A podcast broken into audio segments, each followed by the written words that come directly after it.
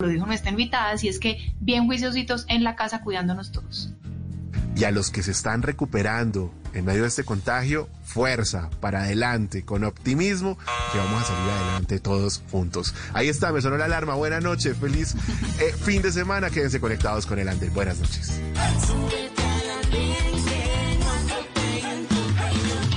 El Andén, viernes a las 10 de la noche en Blue Radio y bluradio.com. La nueva alternativa.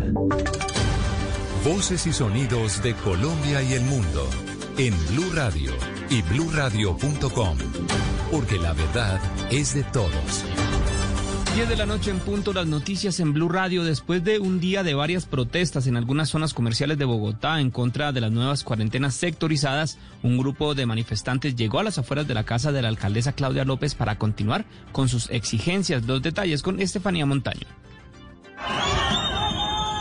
Sí, mire, y es que las voces de protesta de vecinos y comerciantes de las siete localidades asignadas para el aislamiento obligatorio que iniciará este domingo e irá hasta el 30 de agosto se han escuchado durante todo el día. Pero ahora algunos manifestantes con pancartas y pitos se han plantado en Chapinero, enfrente de la residencia de la alcaldesa Claudia López, para pedirle que salga y los escuche. A muchos les parece injusto seguir teniendo pérdidas en sus negocios y además haber organizado medidas de bioseguridad en las que también hicieron una gran inversión y aún así que tendrán que salir de una cuarentena y entrar a otra. Los comerciantes de San Victorino por su cuenta para mañana alistan una protesta pacífica.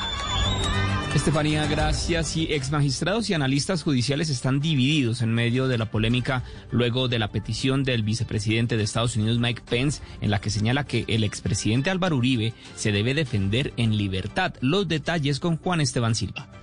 ¿Qué tal, Miguel? Muy buenas noches. Mire, el ex magistrado José Gregorio Hernández señaló en su cuenta de Twitter, abro comillas, sí, en el Estado de Derecho está muy mal que el presidente de la República quiera incidir en decisiones de jueces y tribunales. Es mucho peor la interferencia de gobernantes o funcionarios de países extranjeros en cualquier sentido, cierro comillas. Esto refiriéndose al pronunciamiento del vicepresidente de Estados Unidos, Mike Pence, en el que pide que Álvaro Uribe Vélez, expresidente de Colombia, se pueda defender en libertad. Pero también el director de la Corporación Excelencia en la Justicia, Hernando Herrera, señaló que no hay nada irregular en la petición de Mike Pence. Desde el punto de vista de los tratados internacionales y su contexto y la diplomacia como tal, no existe ninguna restricción, prohibición o obstáculo para que un mandatario de otro país o un importante funcionario de otro país le envíe al otro o a sus instituciones solicitudes siempre y cuando ellas se encaucen de manera respetuosa. Desde el Congreso también las voces se sumaron a favor y en contra del pronunciamiento de Estados Unidos.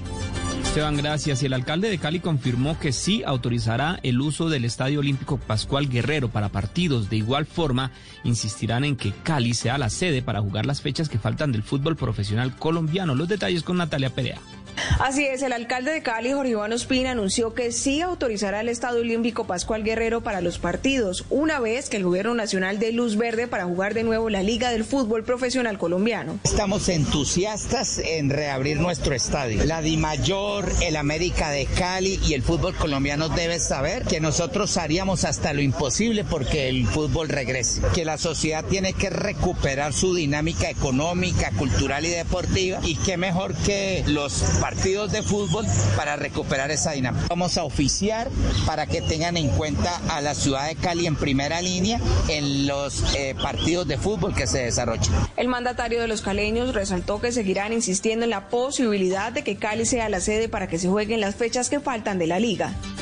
Natalia, gracias. En información internacional, en Ecuador no habrá por, prórroga para la visa humanitaria para los ciudadanos venezolanos. Esto luego de que finalizara en las últimas horas el plazo para su regulación. Los detalles los tiene Emiliana Endara de Ecuavisa. No todos los ciudadanos venezolanos completaron el proceso en este último día. Muchos denunciaron que hubo problemas en el sistema para ejecutar el trámite. Días atrás, varios colectivos solicitaron una prórroga. Sin embargo, la ministra de Gobierno, María Paula Romo, rechazó esta posibilidad. Cientos de personas acudieron para el trámite a los exteriores de un banco estatal en varias ciudades del país, especialmente en Guayaquil, donde la fila de ciudadanos era extensa. El documento oficial estableció que los ciudadanos de Venezuela podrían aplicar para la obtención de una visa de residencia temporal por razones humanitarias. A este beneficio se podrían acoger quienes hayan ingresado por los puntos de control migratorio hasta el 26 de julio de 2019 y que no hayan violado las leyes ecuatorianas durante su estadía en el territorio nacional. Hasta el momento se han otorgado más de 64 mil visas a ciudadanos venezolanos. Gracias Emiliana. Y en deportes el colombiano Daniel Martínez brilló en la tercera etapa del Criterium Dauphiné. Mañana nuevamente habrá llegada en premios de montaña. Los detalles con Joana Quintero. Así es, el ciclista italiano David de Fórmula se quedó con la tercera etapa del Criterium Dauphiné que se corrió sobre 157 kilómetros y tuvo una excelente actuación del ciclista colombiano Daniel Felipe Martínez, quien ahora es el nuevo líder de los jóvenes. Nairo Quintana en esta jornada llegó en la casilla número 11, perdió 42 segundos, pero está fino para la jornada de mañana que tendrá varios premios de montaña. Bueno, hoy hemos intentado hacer el primer puerto bastante rápido, un poco para iniciar a quitar un poco de gente. Finalmente el equipo ha hecho un gran trabajo y a la llegada pues en el sprint hemos perdido algunos segundos que tenemos que ir con el día mejorando la cuarta etapa será de 153 kilómetros con dos premios de primera categoría, uno de tercera, dos de segunda y uno fuera de categoría. Blue Radio estará transmitiendo el Criterium Dauphiné. Noticias contra reloj en Blue Radio. 10 de la noche, 6 minutos, las noticias contra reloj en Blue Radio. La noticia en desarrollo, la cárcel distrital recibirá a personas privadas de la libertad que están en estaciones de policía y URIs en la ciudad de Bogotá. El centro penitenciario comenzó a recibir las primeras 120 personas privadas de la Libertad que llegaron a un pabellón exclusivo donde se les toma la prueba del COVID-19 y entran a un periodo de aislamiento. Los trasladados recibirán todos los implementos de bioseguridad, aseo personal y ropa nueva. La cifra china informó hoy de nuevo de 22 nuevos casos de COVID-19 detectados este viernes, 14 de ellos procedentes del exterior y 8 a nivel local. Y quedamos atentos al presidente de Venezuela, Nicolás Maduro, y al líder opositor Juan Guaidó, quienes se atribuyeron el retorno de la señal de la televisión por suscripción DirecTV al país, suspendida desde hace casi tres meses. Son las 10 de la noche, 7 minutos. La ampliación de estas noticias en, en blurradio.com. Continúen con El Andén. El mundo nos está dando una oportunidad para transformarnos, evolucionar la forma de trabajar, de compartir y hasta de celebrar. Con valentía enfrentaremos la realidad de una forma diferente, porque transformarse es la nueva alternativa. Blue Radio. Eres un romántico empedernido. Sabes que por amor haces lo que sea. Incluso cocinar las más ricas pastas. Y traer a tu casa una de las ciudades más románticas del mundo. Donde Romeo y Julieta se amaron por siempre. Sin duda, eres un campeón. Una de las capitales mundiales de la ópera. Para ti, nada es imposible. Apuesto a que eso no se lo esperaba. Pastas Verona. Si sabes de amor, sabes de pasta. Trabajamos pensando en usted. Puertas de arribo y verificación para calibre 50 con destino Mazatlán, México. Siempre te voy a querer. Disfruta a este artista en el gran festival La Calle 2020. Este sábado 15 de agosto a partir de las 6 de la tarde en La Calle 96.9 FM. La banda más. Invita a Blue Radio. Existen titanes que ven en la protección del medio ambiente el camino para hacer las paces con la naturaleza y cambiar la vida de los colombianos. Estos titanes ya aceptaron la invitación y se postularon en la convocatoria social más grande del país. Historias que van a inspirar al mundo. Titanes Caracol y Esencia. Por el país que soñamos. Este domingo en Encuentros Blue, protección energética para el cuerpo y el alma. Lectura del libro Yesva, Alimentos Saludables. Qué bueno saber de organizaciones al cuidado del mono tití y mucho más en Encuentros Blue para vivir bien. Por Blue Radio y bluradio.com. Eres un romántico empedernido. Sabes que por amor haces lo que sea. Incluso cocinar las más ricas pastas. Y traer a tu casa una de las ciudades más románticas del mundo. Donde Romeo y Julieta se amaron por siempre. Sin duda, eres un campeón. Una de las capitales mundiales de la ópera. Para ti, nada es imposible. Apuesto a que eso no se lo esperaba. Pastas Verona. Si sabes de amor, sabes de pasta. Trabajamos pensando en usted. Estás escuchando Blue Radio. Prepárate para ver la película, serie o novela que reúne a toda la familia. Es tiempo de cuidarnos y querernos. Banco Popular. Siempre se puede. Para ti, que has dedicado tu vida a enseñarnos y a brindarnos tu conocimiento, hoy te decimos gracias, profe.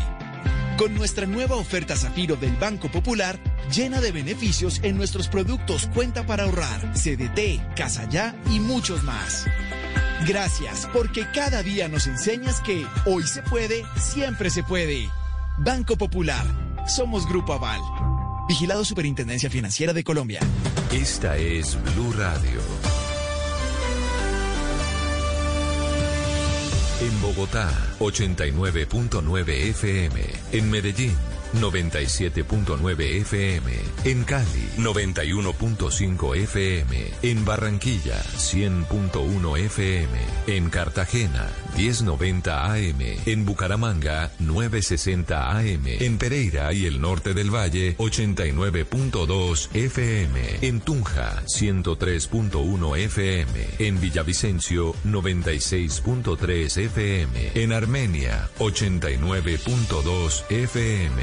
En Norte de Santander, 97.7 FM. En Neiva, 103.1 FM. Y en Córdoba, 96.0 FM. También en bluradio.com. En Facebook, Blue Radio Colombia. A través de Twitter en arroba Blue Radio Co. Y en la señal de TDT.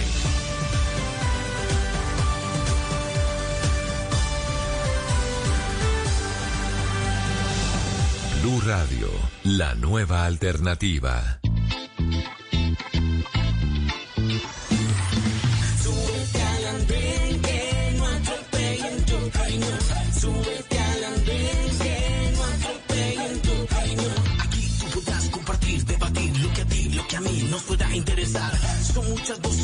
Una, nadie te viene a callar. Hey, ¿cómo va tu país? ¿Cómo va la economía? ¿Cómo ve la sociedad?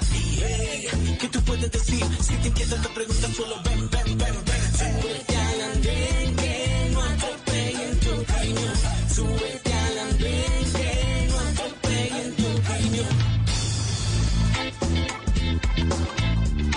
Hola a todos, bienvenidos. Ya estamos subidos en el andén de Blue Radio, como ustedes lo escuchaban, para que no atropellen la opinión. A todos los que nos siguen a través de las estaciones de Blue Radio en blueradio.com y también los que nos siguen los domingos en el Facebook Live de Blue Radio, en el Facebook de Blue los domingos a las 8 de la noche. Todos, muchas gracias por acompañarnos. Estamos de regreso después del puente festivo de eh, la semana pasada que no tuvimos programa, pero aquí estamos de vuelta para hablar de lo que ha venido pasando en, en estos últimos 10, 11 días en Colombia después de la decisión que tomó la Corte Suprema de Justicia sobre el expresidente Álvaro Uribe, que lo tiene en estos momentos bajo detención preventiva y que lo tiene en estos momentos a un paso de salir del Senado, del Senado donde llegó siendo el, congresista, el senador más votado del país con 800 mil votos, la votación más alta que arrastró, por supuesto, toda la votación de su partido, el Centro Democrático. Vamos a hablar de eso y de lo que ha venido pasando en estos últimos, en estas últimas horas, porque ha habido desde esta mañana pronunciamiento del expresidente Álvaro Uribe, porque lo puede hacer, lo puede hacer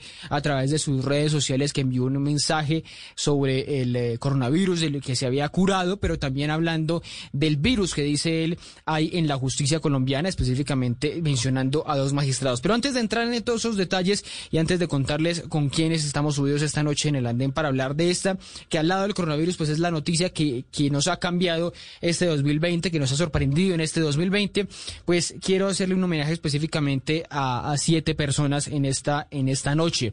Esta semana fue el Día Mundial de la Juventud y mm, paradójicamente recibimos este Día Mundial de la Juventud con unas noticias lamentables, muy tristes, que fue la muerte, el asesinato de cinco jóvenes en Cali y de dos jóvenes más en el departamento de Nariño, de dos eh, niños, la verdad, que estaban camino a su colegio y en medio de un enfrentamiento entre las disidencias de las FARC y el Clan del Golfo, pues terminaron falleciendo. Ellos son Paul Perlaza, Juan Manuel Montaño, Álvaro Caicedo, Leider Cárdenas, Jair Cortés, que ellos son los de Cali, y Cristian Caicedo y Michael Ibarra. A todos ellos jóvenes, como todos nosotros, pues un homenaje póstumo esta noche en el andén. Y con este mensaje, lamentable como lo que, lo que pasa muchas veces en nuestro país, pues los saludo a ustedes, los que están subidos esta noche en el andén. Sin antes recordarles a todos los que nos quieran acompañar con sus mensajes, ahí en Facebook nos pueden acompañar o a través de numeral el andén blue, también a través de Twitter. Empiezo saludando a Laura, Laura Medina. Buenas noches, ¿cómo va todo?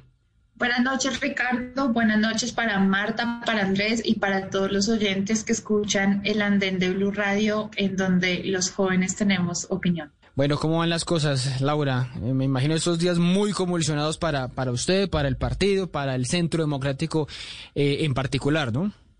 Sí, Ricardo, pero lo más importante es que la gente sepa la verdad, que la gente entienda que se le han violado seis derechos fundamentales a el presidente Álvaro Uribe Vélez y que no estamos hablando solamente de él, sino estamos hablando de un tema de justicia en general. Y creo que como cualquier otro ciudadano tiene derecho a defender su inocencia en libertad si ha cumplido con eh, las normatividades que la Constitución pues nos está imponiendo. Así que es una persona que siempre se ha presentado ante la justicia, entonces, ¿por qué no lo dejan defenderse en libertad? Bueno, sigo saludando a Marta, a Marta Gredo desde Popayán, que se sube por primera vez en el andén. Un gusto saludarla, tenerla por primera vez aquí desde allá, desde Popayán. ¿Cómo van las cosas allí en la capital del Cauca, Marta? Bienvenida.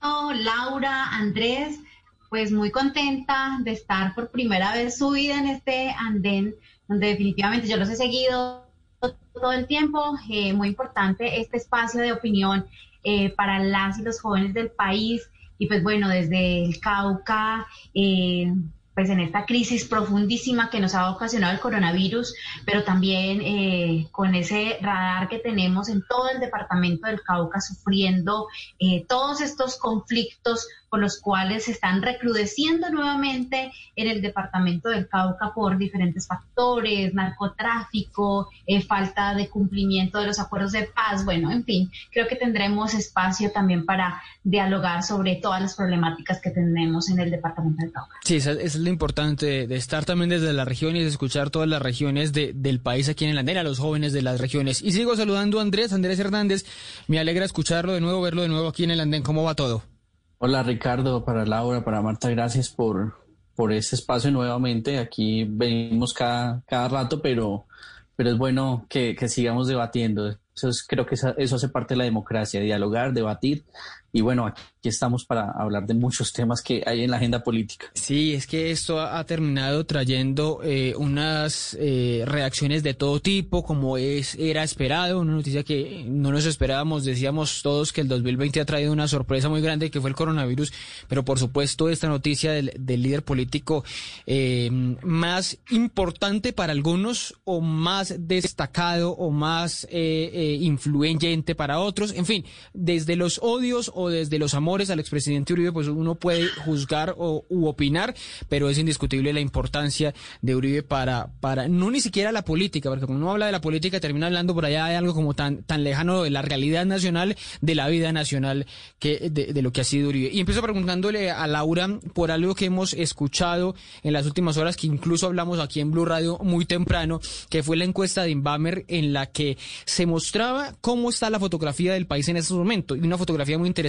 porque fue hecha unos días antes del, del, eh, de la decisión de la Corte y hecha unos días después para saber cómo ha sido esa diferencia de lo, de lo ocurrido. Y allá aparece, por ejemplo, el presidente Iván Duque con una popularidad alta, muy alta, muy por encima de la del año pasado. El expresidente Uribe mantiene sus números, los números que tenía desde la última medición de, de esta encuesta, pero la cifra de la que queremos preguntarles a ustedes es eh, la de por qué la mayoría están de acuerdo con la decisión que toma el, la Corte Suprema de Justicia. La pregunta que le hacen a los ciudadanos, a los encuestados en Inbamer, ¿qué opina de la decisión tomada por, por la Corte? El 53% está de acuerdo y el 41% está en contra. Diferente a lo que había dicho otra encuesta en Datexco, donde más del 60% estaba de acuerdo con la Corte. ¿Por qué, Laura? ¿Por qué las mayorías que hace 10 años, cuando el presidente Uribe, cuando el expresidente Uribe salía del mandato, estaban con él, un 80% lo respaldaban? ¿Por qué hoy las mayorías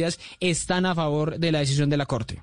Bueno, primero, creo que no es una diferencia muy grande, aunque por supuesto no se puede negar que si eso dice la encuesta, pues entonces basémonos en lo que está en la encuesta.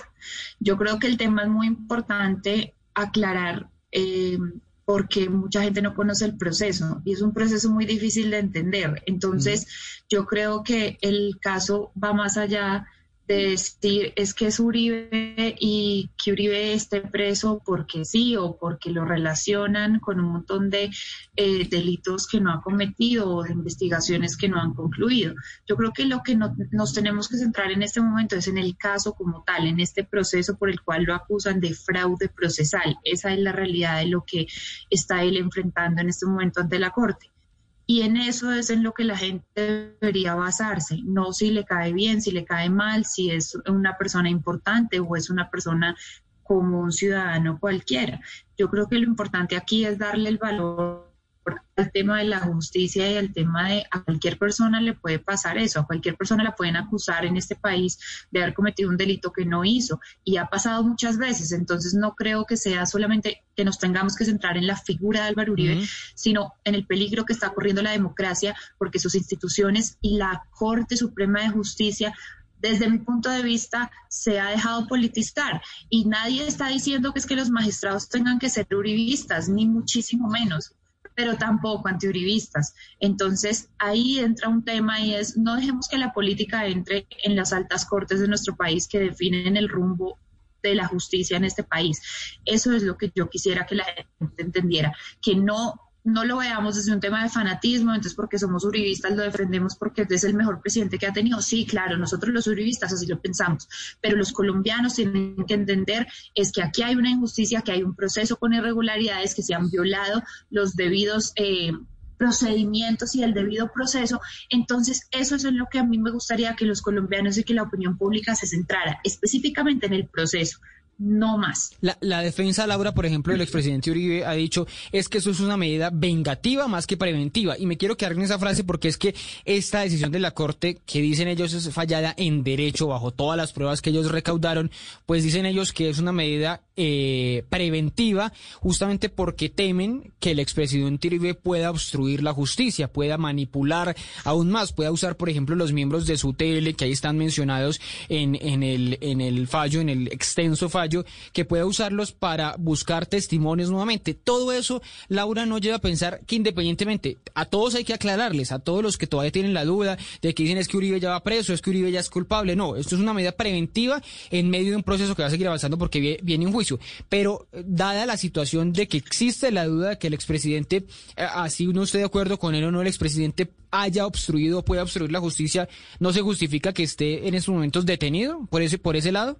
Hablemos de eso. Entonces usted menciona el tema de las pruebas. Sí. En las más de 1.500 páginas que hay, por ejemplo, hay una página que es la 1.499, en donde la Corte afirma que Álvaro Uribe personalmente fue a hablar con el Tuso Sierra y a decirle que por favor escribiera cartas a favor de él y diciendo que él nada tenía que ver con él.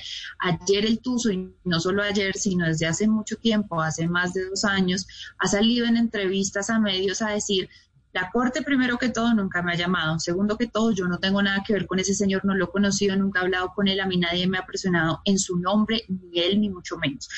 Después de eso habla una señora que es Lisa Ruth, una ex agente de la CIA, que uh -huh. cuenta también cómo fue contratada por el mismo Uribe para ir a corroborar si esa información que estaban diciendo era verdad o no. ¿Por qué? Porque se le acercan a Álvaro Uribe. Esta es la diferencia, y esto es una diferencia muy grande que la gente debe entender. Álvaro Uribe no ha ido a buscar testigos, Álvaro Uribe ha llegado a decirle, hay una gente que está diciendo que quiere decir que no tiene nada que ver con usted o que quiere cambiar su testimonio. Entonces él dice, bueno, vamos a mirar quiénes son. Entre esos este señor Tuso. Entonces la señora Lisa va y lo visita en la cárcel y le dice, perdón, disculpen, creo que en ese momento ya el Tuso ya había salido de la cárcel, no tengo sí, muy creo, claro creo que lo dijo, que sí sé es que que, se salido. sienta con la señora, con la señora Lisa y le dice, la señora Lisa es una ex agente de la CIA, el Tuso lo dice al frente de su propio abogado, el abogado no va a dejar que él mienta porque él está en una condición de asilo político en Estados Unidos. Cualquier cosa que haga y le salga mal, lo sacan de ese país. No puede decir mentiras, no tiene necesidad. Y si en este momento está libre, Sí. es porque ha cumplido con la ley en Estados Unidos. Entonces, ¿por qué la Corte no lo llama y no lo escucha? Él sí escribió esa carta, él sí escribió una carta y se la entregó a la señora Lisa y se la entregaron a la defensa del presidente Uribe, pero no han querido tomar eso en cuenta. Entonces, ese es el gran problema. Entonces, si tomamos en cuenta el testimonio de un señor Monsalve que vive como un rey en una, en una cárcel y que manda una carta y que se chatea presuntamente con Iván Cepeda y luego Iván Cepeda presuntamente borra este chat y queremos saber en la opinión pública por qué lo borró, si sí lo borró o no que no lo cuente, eso es lo que uno quisiera saber. Entonces, Pero, si Laura, la corte no es fuera creer- realmente justa, coja a todos los lados, escucha a todo el mundo. Si el Tuso dice que no conoció, ¿cómo, ¿cómo es que ellos escriben en la página 1499 del auto? Que sí, que fue él personalmente, que Álvaro Uribe Pero personalmente. eso no es creer selectivamente en unos delincuentes, presionó. sino en otros. No es creer en unos delincuentes como el Tuzo Sierra y no creer en eh, Carlos Enrique Vélez o en Juan Guillermo Monsalve en lo que han dicho. O sea, ¿a qué delincuente creerle y a cuál no? ¿Y a cuál Carlos Enrique Vélez le creemos? ¿Al que le habló ante la corte, ante la corte bajo gravedad de juramento o al que Pero supuestamente porque que estaba, no? supuestamente porque estaba presionado. Pero ya voy porque todos esos detalles del caso son muy importantes que el país los vaya conociendo de a poco y que no sea como lo, lo han criticado muchos que sea a través de unas filtraciones, de a través de unos poquitos, de a través de, sino que lo conozcamos completo y que el que le interese conocer el caso se meta mucho más en el caso y no opinar simplemente desde, desde esos, desde esas emociones que también son válidas en estos momentos, pero que lo son, que, son difíciles en este momento tan difícil. Usted lo contaba ahorita, está en peligro la democracia por muchas razones que ya vamos a hablar. Pero simplemente una pregunta antes de seguir con Andrés y con, y con Marta. Una, una pregunta rápida, una respuesta rápida, Laura. ¿Por qué hemos pasado o por qué el presidente Uribe, el expresidente Uribe pasó esas mayorías de tener el 80% cuando salió del poder a tener hoy un 40% de popularidad y que la mayoría del país, así sea exigua, un 50 y tanto por ciento, esté a favor de la decisión de la Corte? porque después de terminar su presidencia siguió demostrando el poder que tiene su y su poder es el electorado, es la gente, es como usted lo mencionó, el senador más votado de la historia. Entonces, por supuesto, seguía siendo una figura demasiado importante y para otros sectores políticos electoralmente se ha convertido muy difícil de combatirlo. Entonces, para mí, la principal razón es que electoralmente no pudieron, entonces, pues han tratado de desprestigiar su imagen hasta un nivel que pues que ya lo tiene en este momento detenido, mientras que quienes combatió durante toda su vida están en este momento en el Congreso de la República. Muchos decían eso, Laura, justamente, y no solamente los cercanos al expresidente Uribe, sino desde la oposición. Por ejemplo, el senador Gustavo Petro decía, hay que combatir al uribismo, hay que derrotarlo, es en las urnas, que ese era el mensaje justamente que él daba después de esta decisión. Pero sigo preguntándole a Andrés por esta eh, eh, pregunta básica que le hacemos por lo nuevo que está ocurriendo hoy, que estamos conociendo hoy, que es la encuesta, pero también los mensajes que ha enviado el expresidente Uribe sobre, sobre su caso y sobre, dice él, los virus que están detrás, dice las juventudes o los herederos de las FARC, los magistrados de la Corte.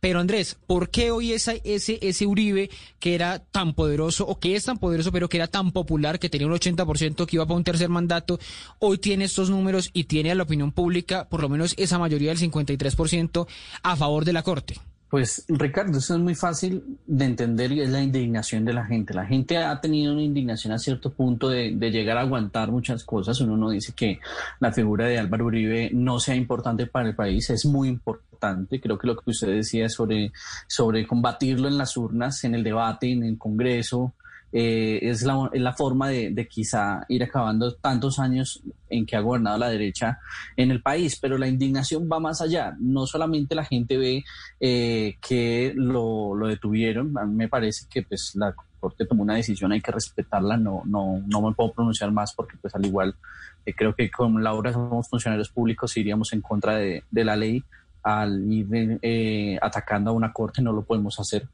Eh, pero creería que esto también tiene que ver con la situación política actual del país. La gente no está a gusto con el presidente, la gente ve que hay muchas falencias. Entonces esto no solamente va en contra de Álvaro Uribe Vélez, sino de todo un proyecto político que ellos han tenido por años, que es el Uribismo, bueno, el Centro Democrático, eh, y eh, se ve cómo se va desquebrajando un poco esa política que, que, decían que la unidad, de, que de la, de la, seguridad democrática, en fin, la gente empezó a abrir los ojos, creería yo, empezó a ver que, que no todo tiene que ser como, como ellos quieren.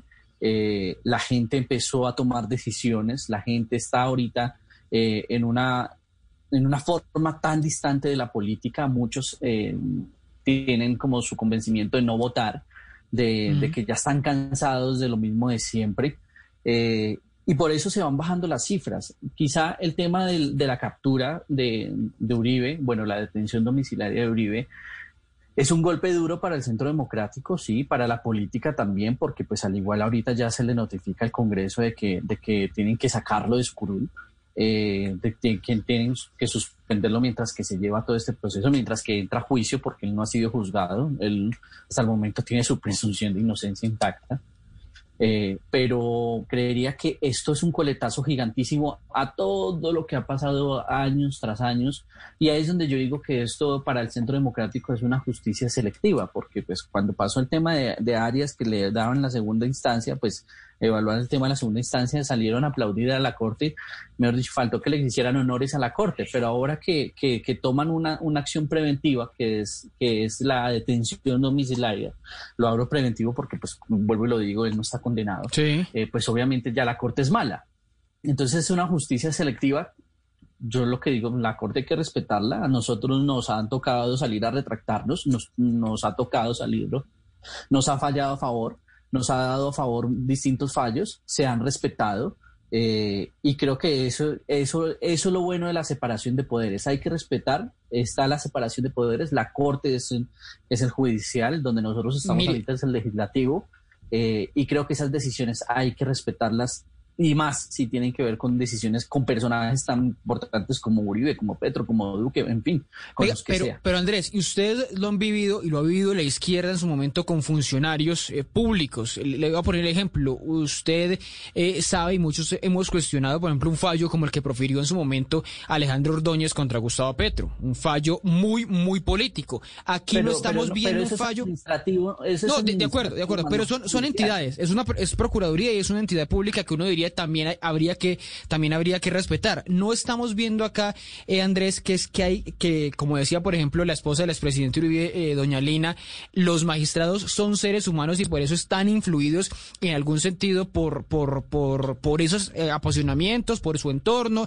por sus ideas. Entonces no estamos aquí frente a una corte que no es eh, del todo aséptica, sino que falló contra Uribe por, no sé, eh, mencionaba algo Laura, por ser antiuribista, porque los magistrados son antiuribistas, porque tienen unas ideas en contra de él. Ahí, ahí no habría también un cuestionamiento sobre ellos mismos. Ahí, me, ahí me da risa una parte y dicen que es que lo- los, los magistrados son, uribi- son pero se equivocan en una cosa. Nunca en la historia de la Corte Suprema han escogido magistrados de izquierda. Todos han sido de partidos de gobierno. Entonces, ¿qué es lo que estamos haciendo? Nunca, nunca se ha escogido un magistrado que sea de izquierda. Creo que el único que era liberal era César Gaviria. Eh, perdón, el, el profesor... Carlos Gaviria. Se me olvidó Carlos Gaviria Carlos Gaviria. pero nunca ha habido en la historia de la Corte Suprema un magistrado de tendencia de izquierda. Nunca lo ha habido. Pero, Entonces, pero no- hablar de eso, hablar de magistrados de derecha y de izquierda no es eh, ho- horrible, no es, no es difícil, porque entonces decir, entonces este es de derecha, este es de izquierda, ¿no deberían ser en teoría ¿quién- al fin y al cabo, ¿quién es el que escoge los magistrados? Pasan en una terna y terminan escogidos por el Congreso, si no estoy mal. No, estos magistrados, Obviamente, magistrados son desde el de la misma corte, elegidos por la misma corte. ver, Los que son elegidos por, la, por el Congreso son de la Constitucional. Sí, sí, sí. De la constitucional, exactamente. Y, y ahí es donde uno dice, nunca ha visto un magistrado de izquierda, entonces creo que, que sería irónico de decir que hay persecución política. Los magistrados, obviamente, hay magistrados muy buenos, hay magistrados muy malos. Yo a veces aplaudo a la, a la doctora Cristina Lombana, eh, a, la, a la calladita, como la, la han bautizado, pero ella tomó algo muy bueno y es aprender a respetar el- la inviolabilidad parlamentaria que eso me parece muy bueno y nunca un magistrado se había atrevido a tanto de llegar a, salvar de esa forma ese derecho que tienen los parlamentarios.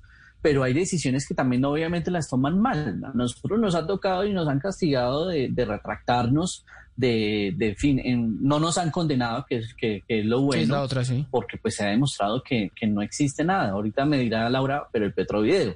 Sí, me van a sacar el Petrovideo, porque esa, esa siempre es la, la discusión, el comodín de pelea eh, se demostró de que el video es de antes de 2015.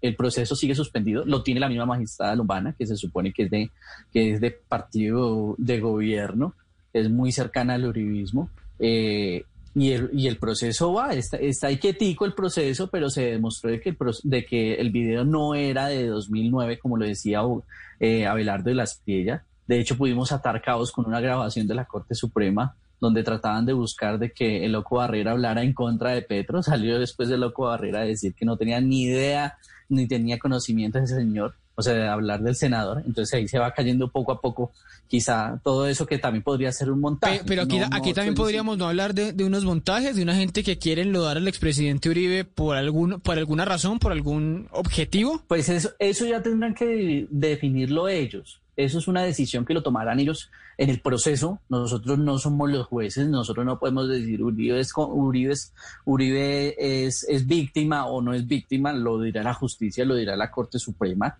Lo que tomaron fue una decisión preventiva, no lo están juzgando, no le están diciendo es que usted es el culpable de esto, no. Simplemente le están diciendo para que se lleve en armonía el proceso, pues le- hay una cosa que es la detención domiciliaria Sí. pero en ningún momento le están, lo están juzgando y le están diciendo es que Uribe, usted es un paramilitar, usted es un tan, tan, tan". No, lo que le están diciendo es para que se lleve en armonía y no haya interrupción en el proceso, hemos tomado la decisión de que usted esté eh, en casa por cárcel o, o- o, bueno, tenga eh, esta condición de, de preso en su propia casa. Pero más allá de eso, Ricardo, sí creo que, que- que es un mensaje para que, para que podamos quizá tener un poco de respeto a, a- a las cortes. Las cortes hay que respetarlas, gusten o no, no nos gusten las posiciones. Usted ponía el ejemplo ahorita de- del tema de la Procuraduría. Quiero, quiero que, decirle que ahorita no demora en salir el fallo de la Corte Interamericana de Derechos Humanos frente al senador Gustavo Petro, eh, donde sale a favor el fallo. El fallo ya nos dijeron que, que- que iba en una posición favorable porque eh, una persona o un ente administrativo no puede eh, eliminar derechos políticos. Eso lo podría hacer solamente un juez de la República.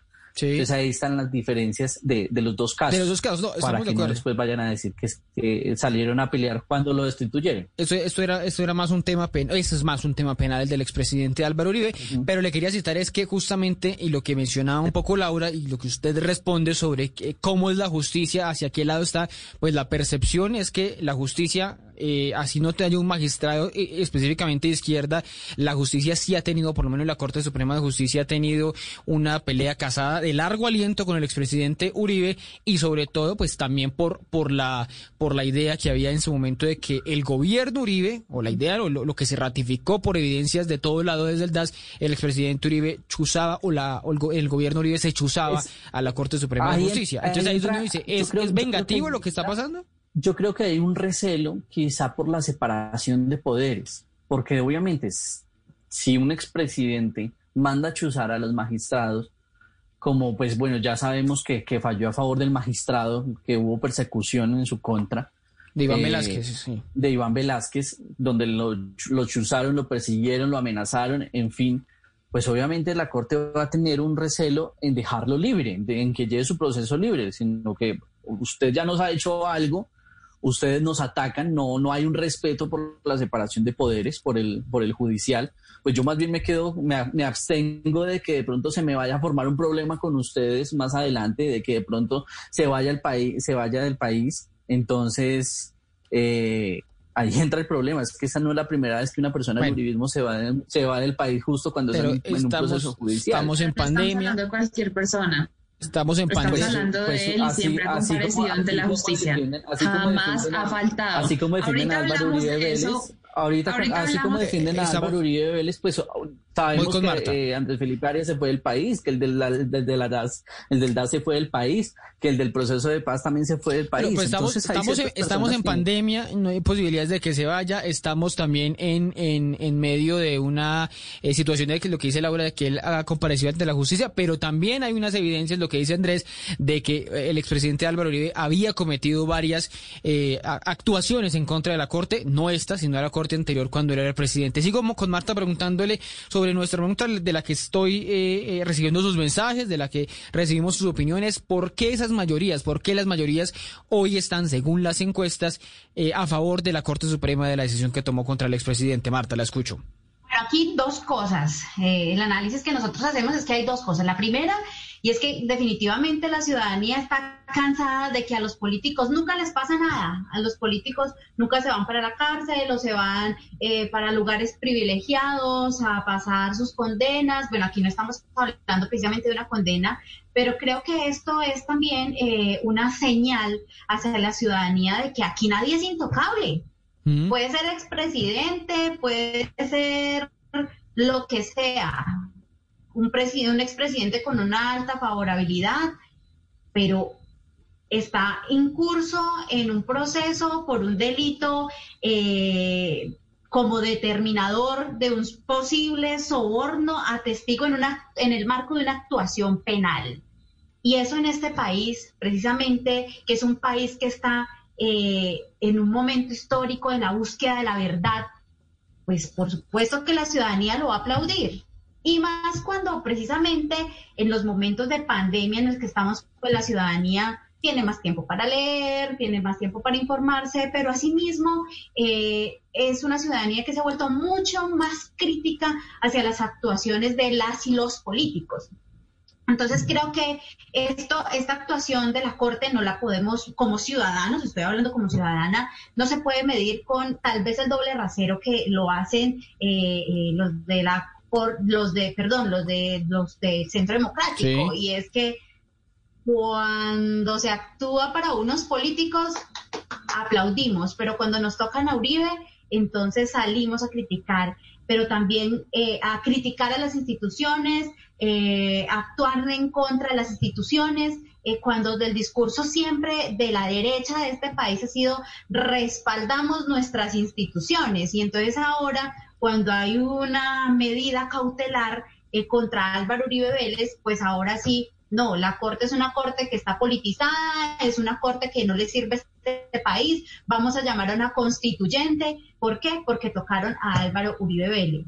Entonces, pues en ese sentido yo creo que la ciudadanía precisamente viene cada vez más en búsqueda eh, de la verdad, no solamente de esa verdad histórica que se está buscando con el proceso de paz, sino también con verdades que no se han dicho, verdades que no se han contado en este país y que precisamente eh, tiene mucho que ver con, con, presuntas afinidades que pues siempre andan en el aire de ciertos sectores políticos del país. Entonces creo que, que la ciudadanía cada vez más eh, está como inclinando más esa balanza hacia estas actuaciones de las instituciones eh, judiciales, precisamente esta de la Corte, y que hoy la ciudadanía diga, pues de como el visto bueno a esa actuación de la, de la Corte, eh, eso refleja también que la ciudadanía quiere la verdad, no solamente en el marco de, de, este proceso, sino que en el marco de muchos más procesos eh, que se han visto en el país y que no se han contado las distintas verdades. Marta, usted menciona muchas veces esa palabra de la verdad, de la búsqueda de la verdad y el trasfondo de esto resulta que está dentro del proceso para los que hemos ido mirando el proceso, lo hemos venido siguiendo desde 2012, estando eh, el expresidente eh, Álvaro Uribe cuando va por primera vez a la corte, cuando en el 2013 vuelve, cuando en el 2014 en medio de un debate sobre paramilitarismo, pues va y denuncia a Iván Cepeda ante la corte, lo que dice es mire, eh, lo que está de fondo es la verdad sobre el paramilitarismo, la verdad sobre esos nexos, esas, eh, esos señalamientos que por muchos años, desde que Uribe iba a, o era candidato a la presidencia, se ha dicho que él tiene nexos con el paramilitarismo. ¿Usted sugiere eso? ¿Usted sugiere que detrás de esto está escondiéndose un, nexo con el paramilitarismo del uribismo del expresidente Uribe? Lo curioso de esto lo curioso de esto, Ricardo, de este proceso, es que precisamente, como decimos por acá en el sur, se le volteó la torta. ¿Por qué? Porque van y demandan a Iván Cepeda eh, frente a un proceso de supuestamente de supuestos falsos testigos y el que resulta implicado frente a los falsos testigos y frente a este delito de falsos testigos es precisamente el senador Álvaro Uribe Vélez. Entonces, yo creo que en la búsqueda de esa verdad, pues se van contando cosas, van saliendo pruebas, más de no sé cuántas horas de audios. Eh, este fallo es un fallo enorme eh, que lo hemos estudiado y precisamente pues ahí hay, pruebas. Y precisamente la Corte, en, en, bajo el, digamos, bajo la sana crítica ha analizado estas pruebas y lo que dice es, pues hay que imponer esta medida cautelar ¿Por qué? Porque pues Álvaro Uribe es una persona que tiene muchos brazos en el poder, está gobernando el partido de Álvaro Uribe Vélez y precisamente lo que se quiere evitar es eso. Yo no, estoy de acuerdo con que digan, no, es que claro, pues él ha acudido a la justicia, pero también para nadie es un secreto que Álvaro Uribe Vélez tiene mucha influencia y mucha incidencia en la presidencia de la República, en todas las instituciones del Estado. Entonces, pues toca es más, yo Si así fuera, entonces no estaría detenido, ¿no, Marta? creo, no creo que con la esta detención domiciliaria pues deje de tener alguna Sí. incidencia frente a, a- a- a la casa de Nariño, por ejemplo. Y ahí es donde eh, pues se puede dar esa incidencia en La- todas las instituciones, funcionarios y demás. Qui- Quisiera, quisiera, ya que está, ya que está Laura interviniendo, hacerle una pregunta sobre eso que tanto mencionó Marta. ¿No hay detrás de esto, detrás de toda esta jugada del uribismo defendiéndose, del expresidente Uribe defendiéndose a muerte, como dijo él en el mensaje de, de Twitter, hasta la cárcel, dice él? ¿No hay detrás de esto una, eh, eh, un miedo a la verdad, un miedo a que se sepa eh, lo que hay en el fondo, la verdad histórica de los supuestos nexos de él o de su hermano o de su gente cercana con los, con los paramilitares, con el paramilitarismo? A ver, varias cosas. Primero, ¿cuál verdad? ¿La verdad que ustedes quieren que escuchar o la verdad que es? Porque es que aquí tenemos un problema y es el siguiente. Acá la verdad para todos es subjetiva. Entonces, para las FARC, la verdad es que ellos no reclutaban niños, pero la verdad es que sí. Para las FARC, entonces la verdad es que no violaban niñas, pero la verdad es que sí. Entonces ahí es donde uno tiene que estar pensando en qué es la verdad que se quiere escuchar. Ahora, que se esté eludiendo la verdad, jamás. Álvaro Uribe siempre ha salido a hablar de todo lo que se le relaciona con el tema del paramilitarismo. Entonces, ¿por qué empezó todo esto? Por el tema de la masacre del Aro. Por el tema de la masacre del Aro que pasó en la época en la que él era gobernador de Antioquia. Entonces, ¿qué hizo Iván Cepeda? Empezó a buscar en todas las cárceles, y esto es que esto no es mentira, es que esto es verdad. Se fue más de 21 veces a visitar al señor Monsalve.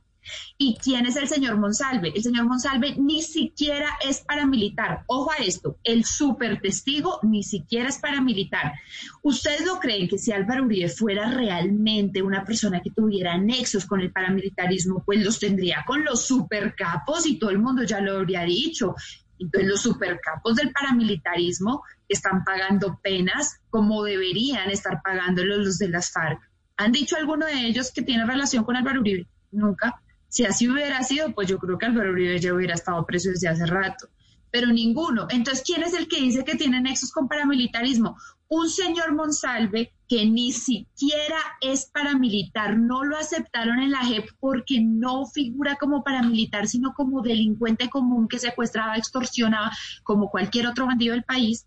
Y ese es el gran testigo estrella. Entonces a él no le creemos, a él sí le tenemos que creer, por supuesto, pero entonces no le creemos a un señor como el Tuso Sierra, no le creemos a un señor como alias Simón, no le creemos entonces a otro como Monoleche, no le creemos a otro como HH, no le creemos a esos porque esos a la corte no le interesa creerle. Entonces a ellos nunca los llamaron a juicio. Pero Laura, que si, si hay, si hay unas verdades ahí, digamos, eh, eh, Entonces, Salvatore ¿por qué Mancuso, Salvatore? Mancuso que no es no es un ex, no es un no paramilitar. Salvatore Mancuso ha dicho que eh, las eh, AUCE financiaron la campaña del expresidente. Salvatore Mancuso ha dicho que se reunió en una Mancuso reunión nunca con ha Uribe. acusado a Álvaro Uribe de paramilitarismo y eso Pero es falso. yo- Álvaro Uribe nunca ha sido acusado de paramilitarismo por parte de Mancuso. No, pero digo, no hay dejarle un apunte a Laura. Precisamente en Quiero dejarle un 2009 apunte a Laura. fue Iván. Cepeda a buscarlo. Iván Cepeda fue a buscarlo a la cárcel precisamente en el 2009 y justo frente a su abogado y el mismo Mancuso, el Tuso Sierra y el abogado del Tuso Sierra, estuvieron ahí escuchando que les iban a dar dádivas a cambio de decir algo, información que relacionara al presidente Uribe con el No, pero yo no paramilitarismo. estoy- yo no estoy dando El por señor cierto a Juan Mancuso. Carlos Giraldo, un periodista, Sí, sí. Juan Carlos Giraldo, se fue a decirle al Tuso, venga, me mandan una razón. El señor Barceló, el magistrado presidente de la Corte Suprema de Justicia Barceló, le manda una razón junto con Eduardo Montealegre, fiscal de la Nación, y va y le, y le dice, sáqueme información de Álvaro Uribe y su Eso está del hermano, y yo le ayudo con un principio de oportunidad.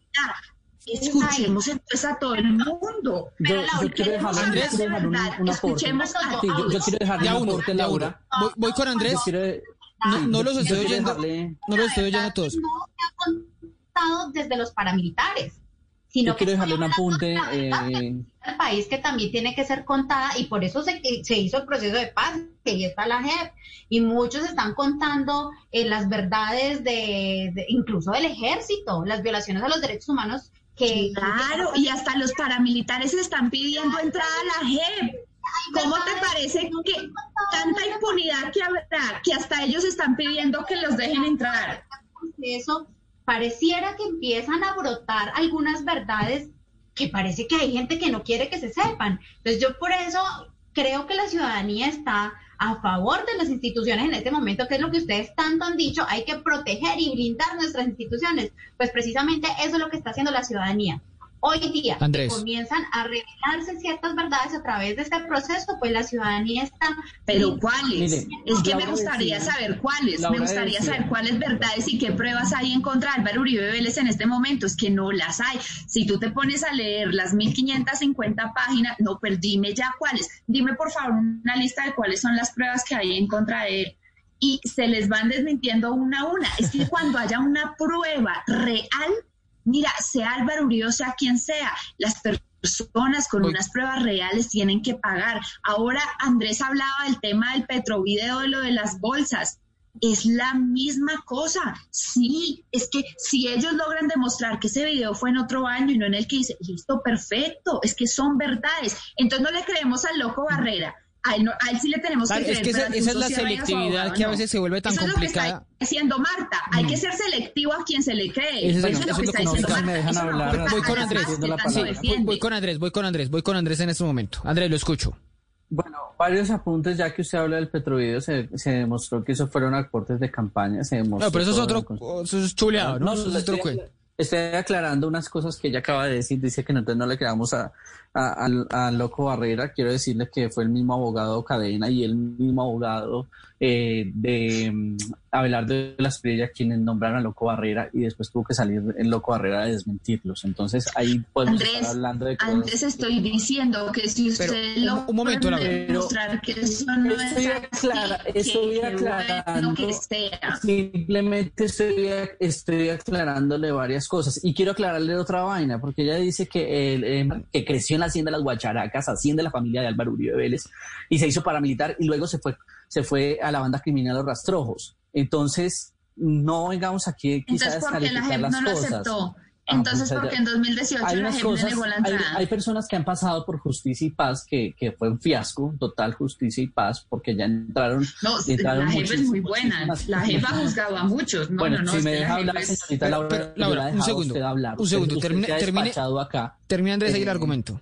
Entonces no podemos nosotros, nosotros no somos jueces, nosotros no somos quienes definimos el futuro de Álvaro Uribe Vélez, nosotros no somos magistrados, somos unos simples periodistas, opinadores que estamos aquí hablando frente a un tema que podamos tener tendencias políticas distintas, sí las podemos tener, unos a favor, otros en contra, otros de centro, en fin, cada quien toma su posición, pero nosotros no somos jueces para decir esta persona es o no es culpable. Si le colocaron una detención domiciliaria, pues que cumpla su detención domiciliaria, pues se la, se la colocaron de una forma preventiva. No, yo creo que no entienden la palabra preventiva y preventiva puede ser hasta por seguridad del mismo del mismo expresidente Uribe, como por seguridad del mismo proceso. Andrés, pero no hay. Aquí no- nosotros nos, nosotros- Dice Laura, dice Laura que no hay pruebas y, y dice el expresidente solo hay inferencias. La corte hace inferencias a través de unos testimonios. ¿No es eso lo, lo, lo No, dramático la, acá? La, cor- la corte para que tome una decisión es porque tiene unos, unas pruebas contundentes. La corte no toma una decisión porque sí, no toma una decisión de que usted es culpable o no, son simplemente porque usted me cayó mal o porque usted es del partido del gobierno. No. Aquí los jueces deben tener un, un material probatorio, una reserva probatoria, un dossier que les lleve a tomar esta decisión de si eh, es necesario eh, a él llevarlo a juicio o no llevarlo a juicio. Ahora vemos que Bueno. ya entra a juicio. En este juicio tendrán que nuevamente mostrar, hay una segunda parte de pruebas, ahí tendrá la defensa de Álvaro Uribe Vélez que mostrar su, su, su veracidad en las pruebas. En fin, o sea, nosotros no somos quienes para decirle a la Corte no tome decisiones. La Bueno, me Corte voy- es autónomo de tomar decisiones, deben, toma- deben tener un sustento probatorio para, ten- para, para hacerlo, pero nosotros no somos jueces para decir es que lo están metiendo porque él es culpable. No, yo no, yo en ningún momento yo he dicho que es culpable, de hecho siempre lo Me hemos dicho, preferimos derrotarlo en las urnas que, que, que, que, que que digo yo políticamente así de esa forma, pero eh, para nosotros es importante y siempre lo hemos dicho, si en el 2022 somos gobierno, se respetará al mismísimo Álvaro Uribe Vélez. Ah, ahí, es el no problema. Si, hoy, si "Es hoy, no. si hoy Uribe está en la cárcel, sin, eh, bueno, o en prisión domiciliaria siendo, siendo gobierno, ¿cómo sería, cómo sería eventualmente donde, donde la oposición, la oposición esté en el gobierno? Que esa es la pregunta también que se hacen muchos, o qué tanto va a influir esta detención de Uribe en las elecciones de 2022. Muy, muy seguramente hablar de estas 1500 páginas de, de, de la Corte, de la providencia de la Corte en, un- en unos 40 minutos en lo que llevamos, que nos ha- se nos ha ido súper rápido estos pero me voy despidiendo. Es muy difícil hablar en este, en este tiempo, pero me voy despidiendo simplemente con ustedes para hacerles una pregunta, que es la pregunta que nos hacemos todos pensando en los, dentro de dos años qué va a pasar, qué va a pasar na- nada más y nada menos en 120 días cuando deba iniciarse el, el juicio contra el expresidente. Y, y les pido una respuesta corta y empiezo con, con Marta. ¿Qué efectos va a tener esto? ¿El, el uribismo va a salir más fortalecido de esto? ¿El uribismo va a salir debilitado de esto? ¿Van a volver a poner presidente? ¿Se va a voltear la torta, como es la expresión que usted ha dicho ahora, y va a quedar en manos la presidencia de la oposición? ¿Qué, ¿A qué nos va a llevar esto? Bueno, esto definitivamente va a tener unos efectos políticos bastante fuertes.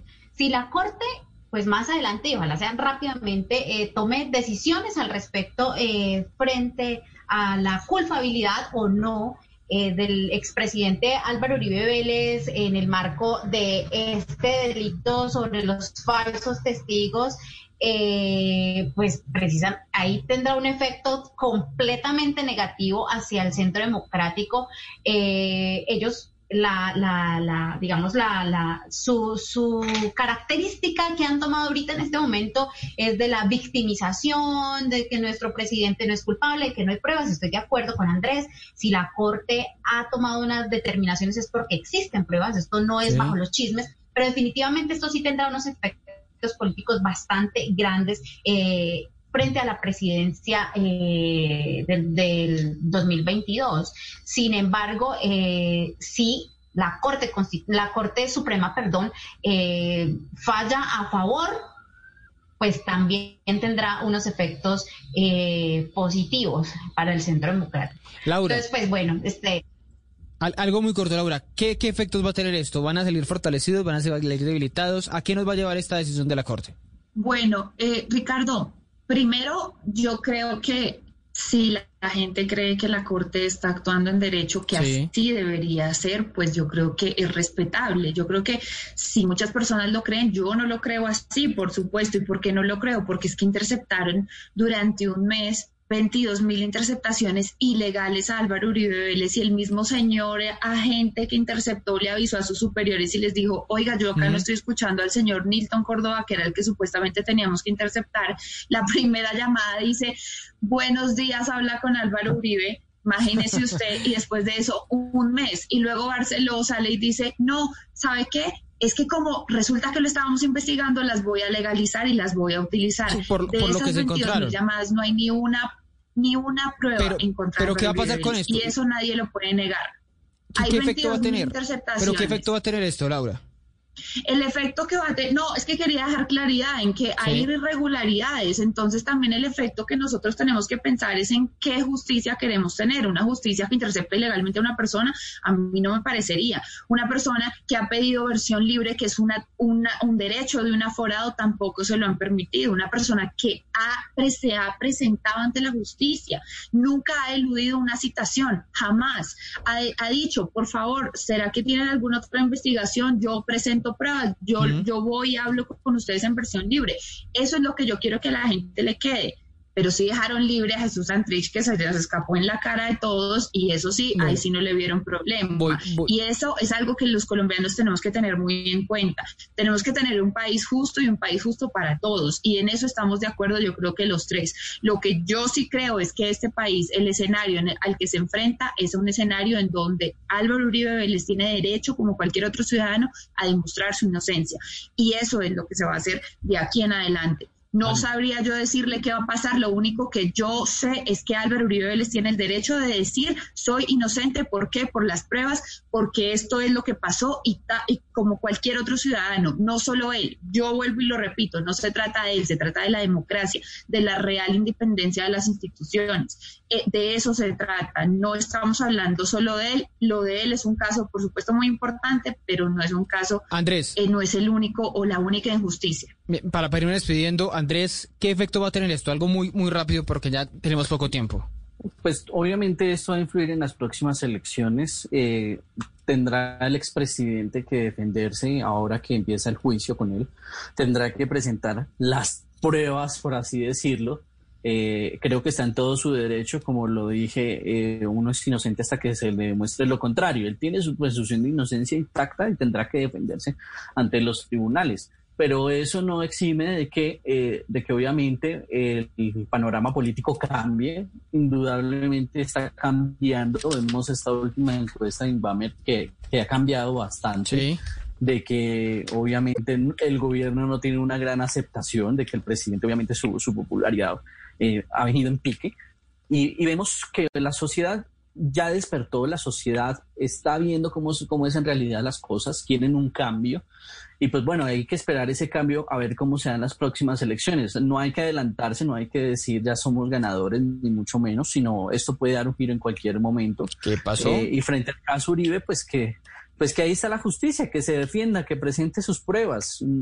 Al fin y al cabo, en estos momentos, por más de que lo coloquen en, en, en, el, en el pedestal de víctima, por así decirlo, no lo estoy defendiendo, pues está detenido. Esa es la realidad. Y, y, detenido está y tendrá que él defenderse ante las autoridades. Ahí sí, como dice Laura, es demostrar que, que, que, que, las pruebas son falsas, que lo que hay allá es falso o es verdadero. Si tiene más pruebas, obviamente bueno. tendrá la oportunidad de mostrarla, pero, pero la realidad es que hoy, hoy es un reo más en Colombia. Bueno, este proceso se va, se va a terminar dando con Uribe preso, Uribe, el expresidente Uribe en medio, respondiéndole a la justicia de forma paralela al desarrollo de las elecciones y por supuesto va a terminar influyendo. Hace cuatro años fue el plebiscito el que terminó influyendo de alguna manera en las elecciones y ahora, para estas elecciones presidenciales, pues es el caso del expresidente Uribe. Bueno, ya nos, ya seguimos aquí en Andén, ya regresamos eh, para que no atropellen la opinión. Si ustedes los jóvenes no asumen la dirección de su propio país, nadie va a venir a salvárselo, nadie. Nadie.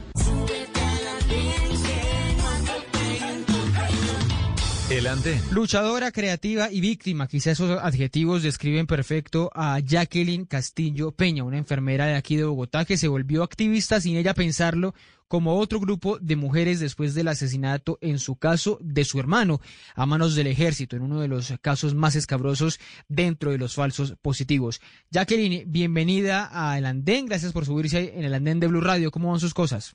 Bueno, eh, buenos días, muchas gracias eh, para todos los oyentes. Contarles un poco triste, hoy está cumpliendo mi hermano 13 años de que fue asesinado por algunos miembros del ejército y reportado como guerrillero dado de baja en combate. Ah, no me diga, hoy justamente se están cumpliendo esos, esos 12, 13 años, me dice. Exactamente. 13 años, 13, 13 años. años se está cumpliendo, o, exactamente 13 años. 13 años del momento en que lo encontraron ustedes, el momento en que se define que fue asesinado a manos del ejército, la fecha, eh, esa fecha lamentable, ¿ustedes cómo la tienen reseñada? Eh, es la fecha exacta está dada por el, la, el dictamen de medicina legal, donde sí. dice que fue asesinado el 12 de agosto del año 2008. Él desapareció el 10 de agosto del mismo año aquí en Bogotá. Ah, no, dos, y 2008 serían de, de 12 años, ¿no? Que... 12 años serían, si es 2008. 12 años.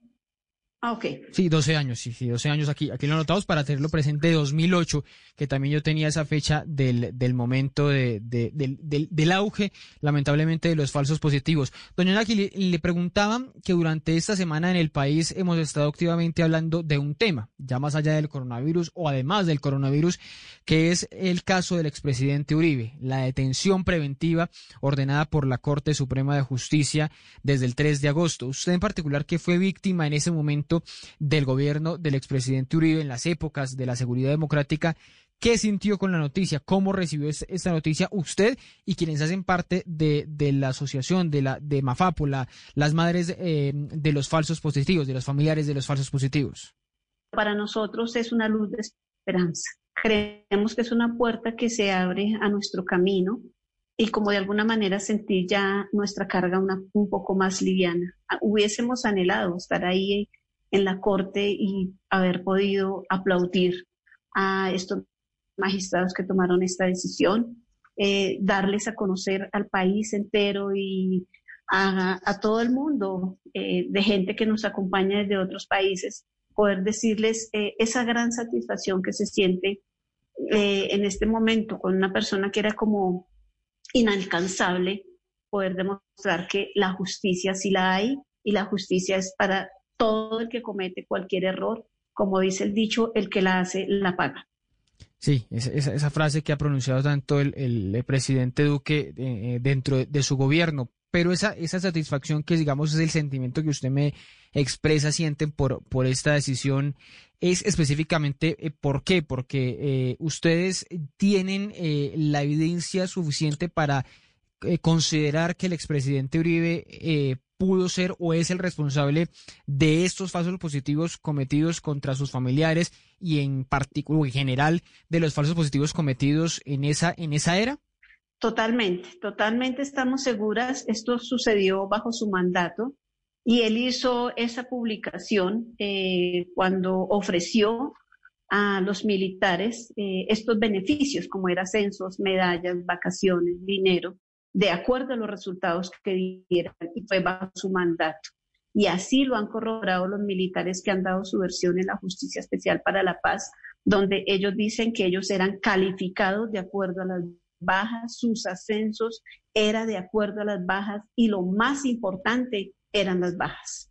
Muchas personas justamente están, están planteando esa posibilidad en columnas, en comentarios que se han dado, que esto, este, este proceso contra el expresidente Uribe, pues tiene que ver básicamente con un caso que es el de la eh, presunta manipulación de testigos, pero hay otros, las chuzadas, la ayuda política y bueno, el caso de ustedes específicamente el de los falsos positivos que ocurrieron en su gobierno y por los que eventualmente tendría que responder. Pero usted cree que eso que usted menciona, los beneficios, las vacaciones, los incentivos a los militares para que aumentaran las bajas eh, durante los combates, durante esa época, ante la era del gobierno Uribe, sobre todo en el segundo periodo, lo, lo, lo llevan a responsabilizarlo a él como persona directamente de esos falsos positivos, del asesinato, para ponerlo en nombre propio de su, de su hermano, de Jaime? Claro que sí, claro que sí, totalmente, porque las versiones de los militares así lo han corroborado, que había presión por bajas y él exigía resultados. Y exigir pero exigir resultados eh, implica llevar a cometer actos ilegales como eh, eh, directamente es, como evidentemente es el, de, el del asesinato de, los, de los jóvenes mostrados como muertos en, en combate, como guerrilleros? Claro, porque de todas maneras bajo esta presión los militares y sobre todo los altos mandos empezaron a sentir su preocupación si no daban resultados y de pronto eran destituidos o él, eh, esto es dicho por militares, eh, usted no me sirve, los pasaban a otras brigadas, hacían cambios eh, de sitios eh, y obviamente para ellos era muy gratificante los beneficios que habían ofrecido. Entonces se ocurre esta práctica eh, bajo esta política de Estado de empezar a reclutar gente civil de bajos recursos, eh, como lo dijo Mario Montoya en, en, en, la versión que la, dio la JEP, estratos 1 y 2, que eran unos pobres, maleducados, ignorantes, que para ellos sí eran importantes poderlos reportar como bajas en combate. Esa, esa pregunta que usted tiene estampada en, en su camiseta de quién dio la orden, y, y, ahí está la fotografía, usted lo estaba mencionando, del general Montoya, pero también del eh, general Nicasio Martínez, por ejemplo, que fue comandante del ejército hasta, hasta diciembre del año pasado. Ustedes la eh, eh, llevan hasta lo más alto de, del, del, organigrama estatal, que es el expresidente Uribe. ¿Ustedes creen que esa respuesta de quién dio la orden también le cabe al expresidente Uribe? Claro que sí, totalmente sí, porque pues volvemos a recordar que fue bajo su mandato. Eh, él era eh, el presidente de, del país en este momento. Eh, igual Juan Manuel Santos era el ministro de Justicia. De defensa. Y yo pienso que, de defensa, sí. perdón, consideramos que ellos tenían que estar enterados de, de todos los reportes que estaba dando el ejército y todo lo que estaba pasando. Eh, es algo que yo se lo expresé a él en una reunión cuando él nos recibió en el 2010 en Casa de Nariño, donde le decíamos que era muy lógico que tantas inconsistencias que los militares presentaban cuando hacían las audiencias con la justicia penal militar, nadie se diera cuenta cómo era el tema de los camuflados que no tenían los huecos de los tiros, las botas al revés, eh, varias, varios detalles que los hicimos ver ahí en ese momento en la reunión, eh, incluso la justicia penal militar, medicina legal, el CTI, que es el que hace el levantamiento, cómo ellos no se daban cuenta de que algo raro estaba pasando y podían denunciarlo. O sea, esto aquí finalmente nos dice que no solamente actúa el ejército, sino hay más personas involucradas. ¿Y qué esperan ustedes? Usted me, para devolverle un poco al, inicio, ustedes planteaban, o usted me plantea en, lo particular, que siente algo de satisfacción por lo que ocurre en estos momentos con el expresidente Uribe en, en, en detención preventiva. Pero usted cree que, que, lo más sano para el país en estos momentos es tenerlo detenido o qué creería que debería ser eh, lo mejor en el caso del expresidente? Porque algunos hablan de, por ejemplo, llevarlo a la jurisdicción especial de paz, donde hay, hay por ejemplo, un caso específico sobre falsos positivos. ¿Esa vía usted la considera viable? ¿Sería la indicada para eventualmente responder por estos casos eh, de sus familiares? Si él realmente quisiera acogerse a esta justicia especial para la paz, bienvenido. Nosotros lo que queremos realmente es saber la verdad y saber quién dio la orden de cometer estos crímenes. Sí, esa es, la gran pregunta. Doña, doña Jacqueline, eh, hablemos un poco de, su vida en estos, en estos años. Me contaba lo de los eh, 12 años, si, son dos, si es 2008, estaríamos hablando entonces de 12 años desde eh, que se reportó muerto, lamentablemente, su, su, hermano Jaime. ¿Qué ha pasado durante estos, estos años en usted, en su familia? ¿Cuál ha sido esa búsqueda de justicia y de verdad para establecer qué fue lo que pasó realmente hace 12 años? Durante estos 12 años mi vida cambió totalmente. Dio un vuelco de 380 grados que en este momento, además de trabajar en el sector de la salud, que estamos aforadas de la situación, estoy aforada de todo lo que ha pasado con estos crímenes que se cometieron en Colombia, eh, de ver cómo pasan años y años y años y reina la impunidad todavía eh, de tener que sacar mis hijos del país por temas de amenazas, saber que también yo estoy en riesgo, que ya hay mamitas que tienen medidas de seguridad, pero que aún a pesar de todo esto seguimos aquí al frente porque queremos llegar a esa verdad plena, queremos saber qué fue lo que pasó y quién dio la orden de cometer todos estos crímenes. Eh, doña Jacqueline, ¿qué fue lo que le pasó a, a su hermano? ¿Cómo se lo llevaron? ¿Cómo lo engañaron? Eh, quienes decían ser eh, seguramente empleadores para eh, que después apareciera en otro lugar del país mostrado como un, un, guerrillero muerto en combate. Jaime, desafortunadamente nosotros venimos de familia muy humilde, siete hermanos, que mis padres llegaron aquí a Bogotá en busca de mejores horizontes, pero pues obviamente hace 50 años que ellos llegaron aquí o más, la vida era muy difícil. Sí. Eh, de los siete hermanos, yo fui la única bajo mis propios medios que pude estudiar y salir adelante. Él no tenía estudio, él no tenía un trabajo estable. Gracias a Dios, mi papá y mi mamá ya no vivían. Él no tuvo hijos. Eh, mantenía como muy deambulando entre los hermanos, en casa de los hermanos, pero permanecía mucho en el sector de Álamos él permanecía ahí en el sector de Cafán de la Floresta, ahí en ese semáforo limpiaba los vidrios de los carros, vendía dulces ahí, y de ahí desapareció con Johnny Dubián Soto Muñoz, un joven de 21 años, que hacía cinco meses había terminado de prestar servicio, y también fue reportado como guerrillero dado de baja en combate. Y, y, pero ¿cómo es ese contacto? ¿Qué le dicen a él? ¿Ustedes que pudieron establecer cómo se lo llevan hacia otro lugar del país? Él alcanzó a, a, contarle a otro de mis hermanos que le habían ofrecido ir a trabajar a una finca a recoger café. Sí. Pero nunca nos dijo me voy o esto, sino de repente desapareció. Solo que por sugerencia la investigadora del CTI, quien me dijo que buscara entre los que habían encontrado en Ocaña, porque cuando él desapareció fue cuando estalló lo de Suacha. Sí, me acuerdo. Y de esa manera fue que pude encontrarlo usted eh, se va, eh, en, hace esa búsqueda, basta eh, norte de Santander y ahí es donde, donde eh, lo identifica y qué habían dicho las autoridades. ¿Le decían a usted es que ese es un guerrillero muerto en combate o cómo era esa, esa relación con el ejército en ese momento? No, eh, en medicina legal eh, aquí en Bogotá estaba el listado de las personas que habían sido encontradas allá y dadas eh, como guerrilleros dados de baja en combate. Ellos les ponen edades aproximadas, mm, no están identificados de ninguna manera, sino pues con un número. Pero cuando me mostraron las fotos del levantamiento pude saber que Jaime también formaba parte de esos casos que en ese momento se hablaban de casos aislados en Suacha. Eh, ahí nos dimos cuenta que no había sido solo Suacha, sino que también había sido en Bogotá y que eh, había sucedido en todo Colombia. Que, que tomaban a, a- a jóvenes humildes para, para llevarlos, pensando que quizá nadie respondería por ellos para llevarlos a, a- a presentarlos como combatientes, ¿no? Esa era la- como la estrategia. Así es.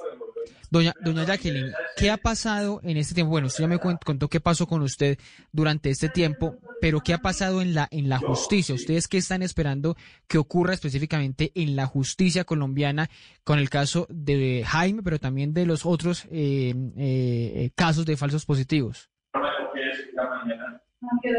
Pues realmente nosotros en la justicia ordinaria no fueron muchos los avances. Hubo algunas condenas, pero pues todos se acogieron a la Justicia Especial para la Paz. En este momento están en libertad y ante la Justicia Especial para la Paz eh, lo que anhelamos es saber la verdad.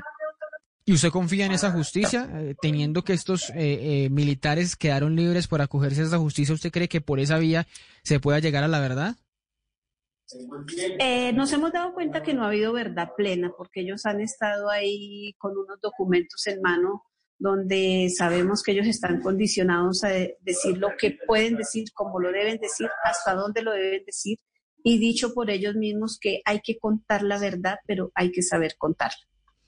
Bueno, esa es, esa es una expresión bastante fuerte porque lleva a que saber contar la verdad de pronto termine eh, tapando el, famoso tapen tapen con, eh, digamos, los altos mandos, quizá eh, en algún caso, o quizá el poder civil que había detrás de estos casos. Doña Jacqueline, para, irnos despidiendo, quisiera preguntarle cómo va su vida hoy atendiendo la pandemia. Usted es enfermera, eh, le ha tocado enfrentarse a los, a los pacientes de coronavirus. Sí, totalmente. Yo trabajo con el laboratorio y de hecho fue sorprendente que tuve que enfrentarme a tomar muestras a los militares. Ah, no me Fue digas, algo ¿sí? que yo dije, Dios mío, esto no puede ser cierto cuando yo salgo y en la sala encuentro una cantidad de militares. Y yo decía, oh, por Dios, ahora la héroe soy yo, porque tengo que, yo sí les voy a salvar su vida. Bueno, pero pues igual, con todo mi amor, con todo mi respeto, los atendí como igual a otra, cualquier otra persona, porque son seres humanos, que fue lo que ellos no tuvieron en cuenta. Eran seres humanos estas personas que el hecho de haber sido pobres, desplazados de Sí, doña Jacqueline, ¿y por qué, por qué estaban eh, estos militares allí? ¿Qué supo usted? ¿Por qué terminaron llegando a donde usted trabaja y por qué termina tomándoles la prueba de- del coronavirus?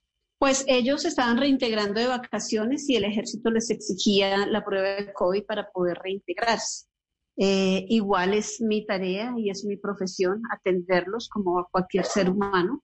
Eh, obviamente no hice ningún comentario ni ningún gesto, los atendí como cualquier ser humano merece ser atendido y como hubiese anhelado que ellos hubieran respetado la vida de nuestros familiares. Ah, eh, ninguno, ni sus eh, jefes, ni los militares que estaban allá supieron que, que usted había sido víctima justamente de las fuerzas militares en ese momento. Muy chistosamente, el primero que atendí me dijo que era de la Fuerza Aérea. Le dije, ah, bueno, a usted le va a ir bien porque a los otros no les va a ir bien.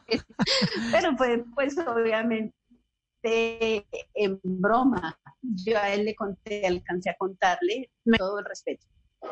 ¿Y qué, y qué le, qué le respondió él? ¿Qué le respondió el que, al que usted sí le contó?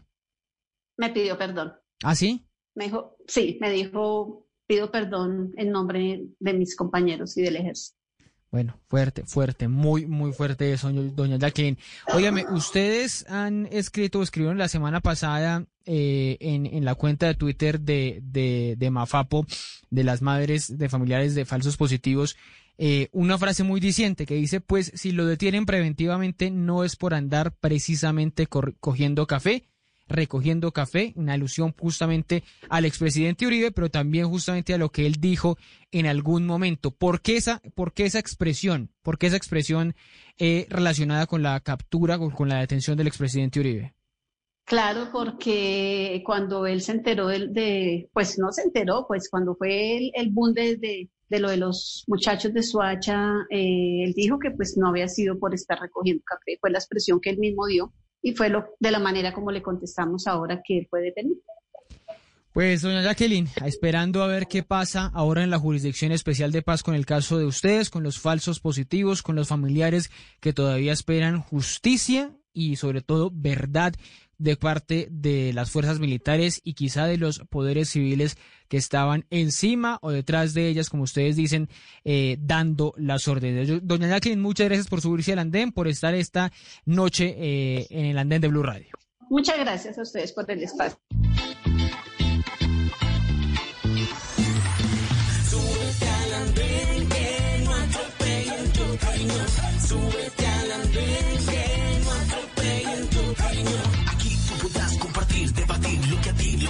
Nos pueda interesar. Son muchas voces unidas en una, nadie te viene a callar. Hey, ¿cómo va tu país? ¿Cómo va la economía? ¿Cómo va la sociedad? Hey, ¿qué tú puedes decir? Si te inquietas te preguntas, solo ven, ven, ven, ven. Súbete al andén que no atropellen tu cariño. Súbete al andén que El mundo nos está dando una oportunidad para transformarnos, evolucionar la forma de trabajar, de compartir y hasta de celebrar. Con valentía enfrentaremos la realidad de una forma diferente, porque transformarse es la nueva alternativa. Blue Radio. Es solicitado Jorge Celedón en las puertas de arribo hacia Villanueva, La Guajira.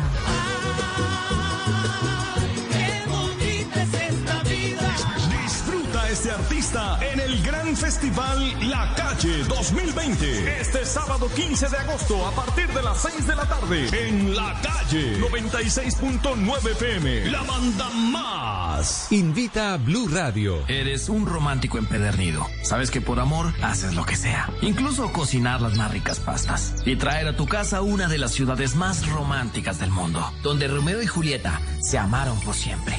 Sin duda, eres un campeón. Una de las capitales mundiales de la ópera. Para ti, nada es imposible.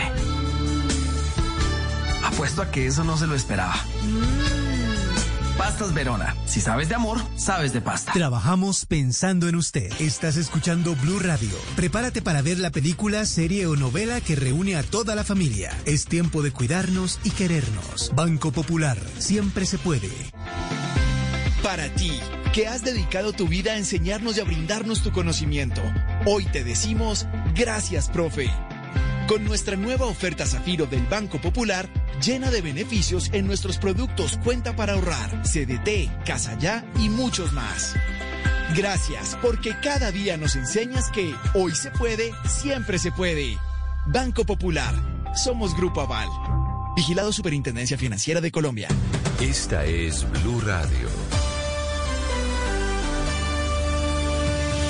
En Bogotá, 89.9 FM.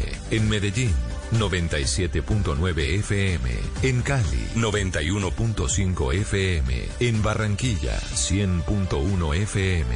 En Cartagena, 1090 AM. En Bucaramanga, 960 AM. En Pereira y el norte del Valle, 89.2 FM. En Tunja, 103.1 FM. En Villavicencio, 96.3 FM. En Armenia, 89.2 FM. En Norte de Santander, 97.7 FM.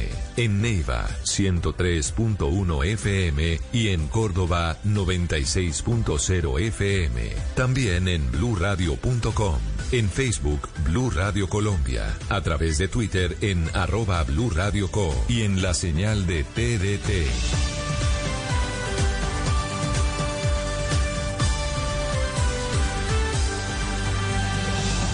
Blue Radio, la nueva alternativa. Amigos, familia, algo para compartir. Lo único que falta es la música. Aquí está Blue Música, fin de semana en Blue Radio y bluradio.com, la nueva alternativa.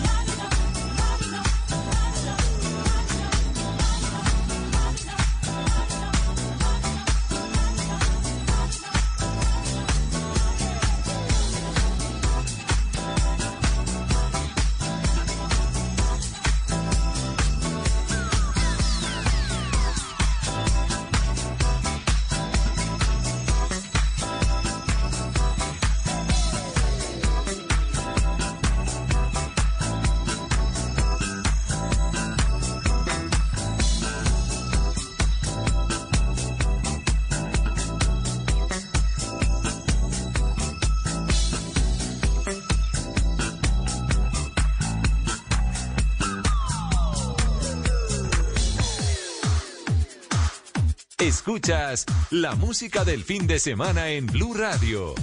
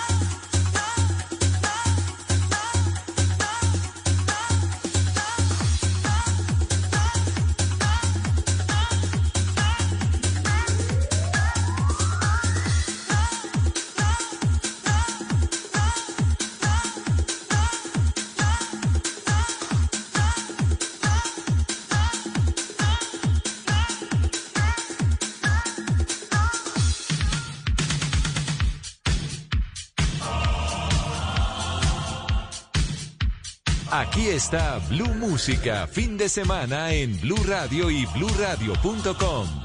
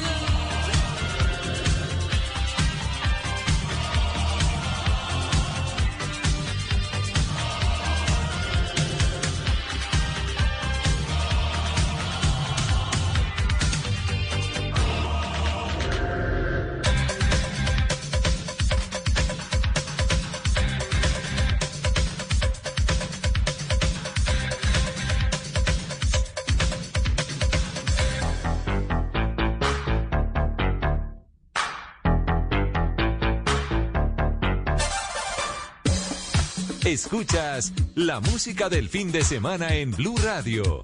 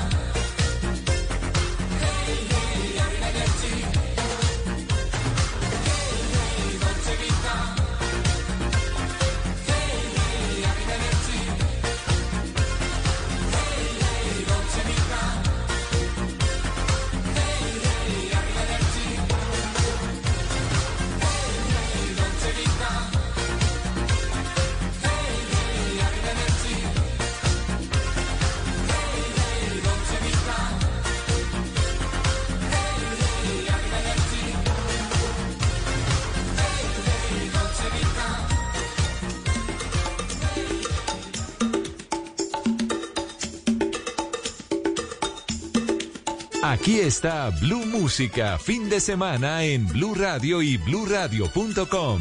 La nueva alternativa.